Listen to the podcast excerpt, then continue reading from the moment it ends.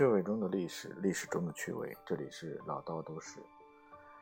呃，在之前呢，跟大家去谈了关于南海的这个前世今生的三部曲和经历。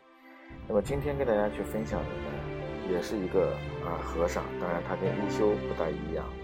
我们分享的这个和尚呢，是喝肉，呃，是不是喝肉啊？是吃酒。呃，是喝酒吃肉当明星啊！这个和尚呢有点狂，也就是历史上非常有名的这么一个这个狂草出名的唐朝大书法家怀素和尚。历史上有名的僧人其实是比较多的，比如说曾经这个易经的达人鸠摩罗什啊，一世祖菩师一世祖师菩提达摩，呃，禅宗六祖的慧能大师，他们博学聪明。智慧佛法高深，但是呢，也有这么一个彪悍的准儿，不靠修行，不靠说禅，强行挤入十大史上十大名僧排行榜，而且他的这个排行榜一直是没有能够下来。他不以禅出名，而以狂草出名。这个人就是唐朝的大书法家怀素。漫漫的历史长河中，精才绝绝之辈绝对是不计其数的，但是。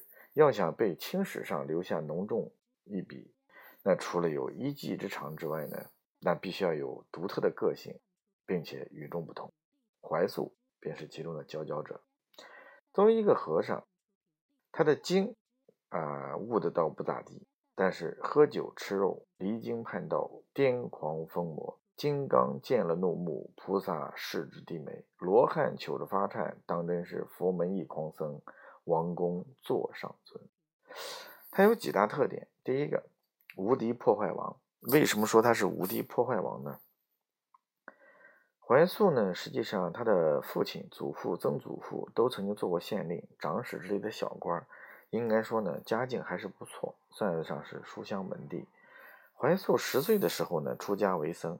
平时呢，当然了，你你这个当和尚嘛，你肯定是要敲敲木鱼、念念佛经的。你要尽一种作为僧人的本分，但是呢，他却从来没有花什么心思在上面，而是将更多的精力用在了书法这个这个这个上面。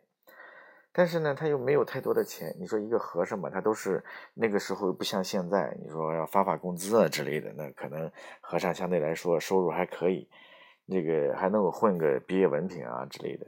但是那个时候的和尚呢，他没有多少的这个这个收入，所以呢，他囊中羞涩。买不起什么笔和纸来练习，怀素呢就开始成了寺院的破坏王，因为他看到空白的墙壁、晨雾的凄迷、同伴的僧衣，寺院里只要可以有落笔的地方，基本上都逃不过他的挥毫泼墨、洋洋洒洒。当然了，他自己是比较乐在其中的，但是呢，实际上那些和尚们呢就就觉得特别苦不堪言，所以据说怀素曾经两次被驱离出寺院。但是他痴迷书法，并不以此为怀。然后呢，回家后呢，就选就择了一个地，种了这个这个叫美人蕉啊，据说是种植美人蕉万株，取名绿天安。然后以遍地蕉叶练无数笔突而成种，终成人人敬仰的大书法家。反正我是看过怀素的这个临帖的哈。但是确实那种气场，嗯，那种那种书法的那种气势，确实是不同凡响。但是呢，这个他的这个不是一般人能够练得出来的。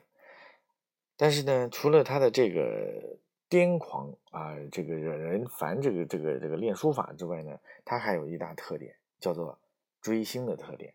为什么叫追星呢？你说他这么狂的一个人，他到底追谁？还有什么样人的星光能够盖过他呢？安史之乱爆发后呢？公元七百五十九年，李白因永王李陵案流放夜郎，取到四川，赶赴被贬谪的地方。但是到了白帝城的时候呢，忽然收到赦免的消息，哎呦，这开心的要命。然后呢，随即乘舟东下江陵，这就有了早发白帝城这么一诗。那叫朝辞白帝彩云间，千里江陵一日还。两岸猿声啼不住，轻舟已过万重山。李白何许人也？那可是诗仙呐！李白可是真正的让他自己的这个开创了整个这个这个唐朝的一种诗，能够成为呃流传千古的一种这个浪漫主义的文化呀。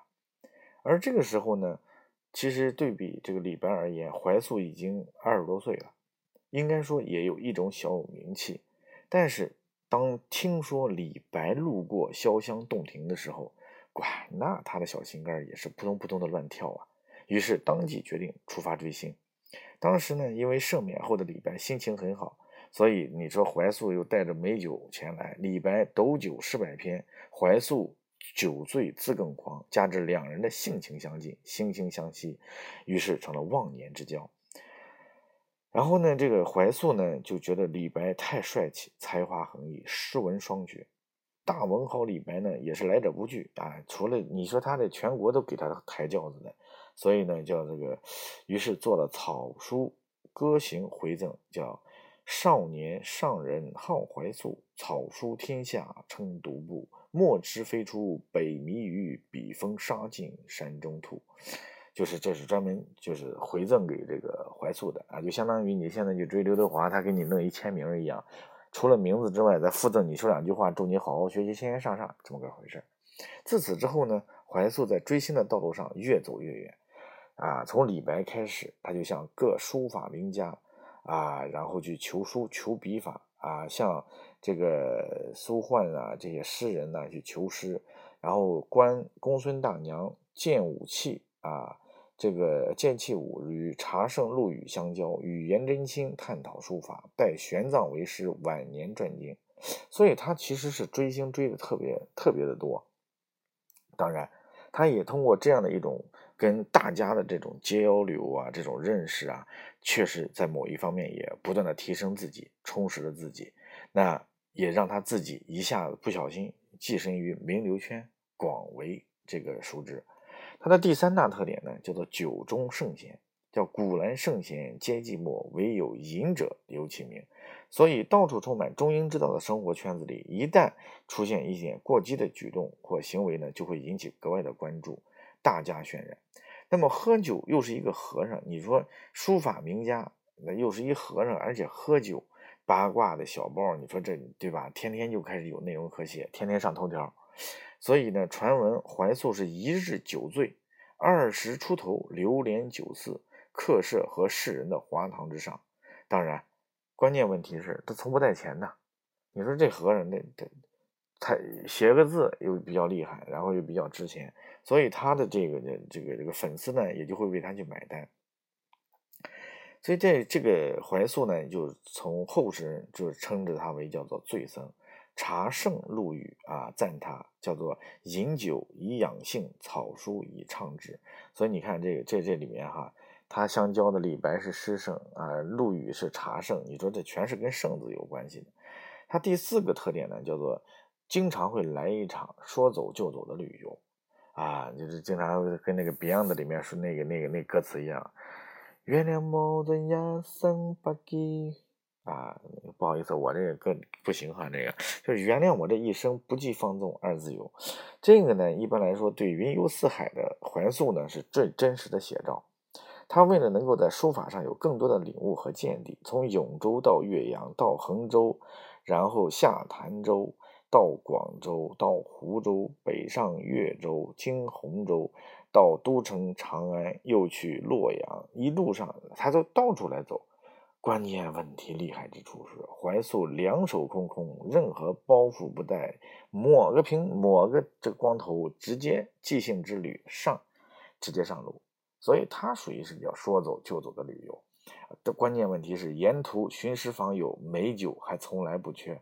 所以呢，他的这个所有的经历呢，然后确实融入了他的整个书法，从而让他自己变成了草圣。啊，草圣就是草。这个这个草书的这个之中的这个圣人呢，叫号称草圣，所以呢，他的这个整个的这个就是怀素的整个的书法当中，他融入了太多的自然的这样的一些特色和特点，而且取历代书法之长，应该说这个剑走偏锋，所以他的灵感然后也大到了很多的地方。当然，怀素因为他这四大特点，所以也是名动长安，成为全天下这个知名的这样的一个高僧啊。关键他的高僧不是以三藏呃法师作为入这个入入这个入道啊，也不是他的这个经禅之论、经论律论啊，然后怎么样厉害？他是以狂草啊，然后这个怪异的这个颠颠僧的这种概念，然后来入入席这个十大史上十大名僧之列。怀素的《圣母帖》《十余帖》《自序帖》《论书帖》《小草千字文》等作品呢？无疑在当世不是被，呃，到做到国宝级的这个被收藏，所以观其字，奔蛇走漏，骤雨旋风，时转如环，法而有度，狂而有雅，完全具备这种外形美和深层的蕴含美，历代书法家推崇备至。所以今天给大家所推荐的这个惊心动魄而又狂放不羁的狂僧怀素，字如其人，人如其字，自传千古。欢迎大家可以跟我共同去呃聊一聊趣味中的历史和历史中的趣味。欢迎大家来呃加我的微信郭伟六八八五，我们可以一起去探讨历史当中很多有趣的事情。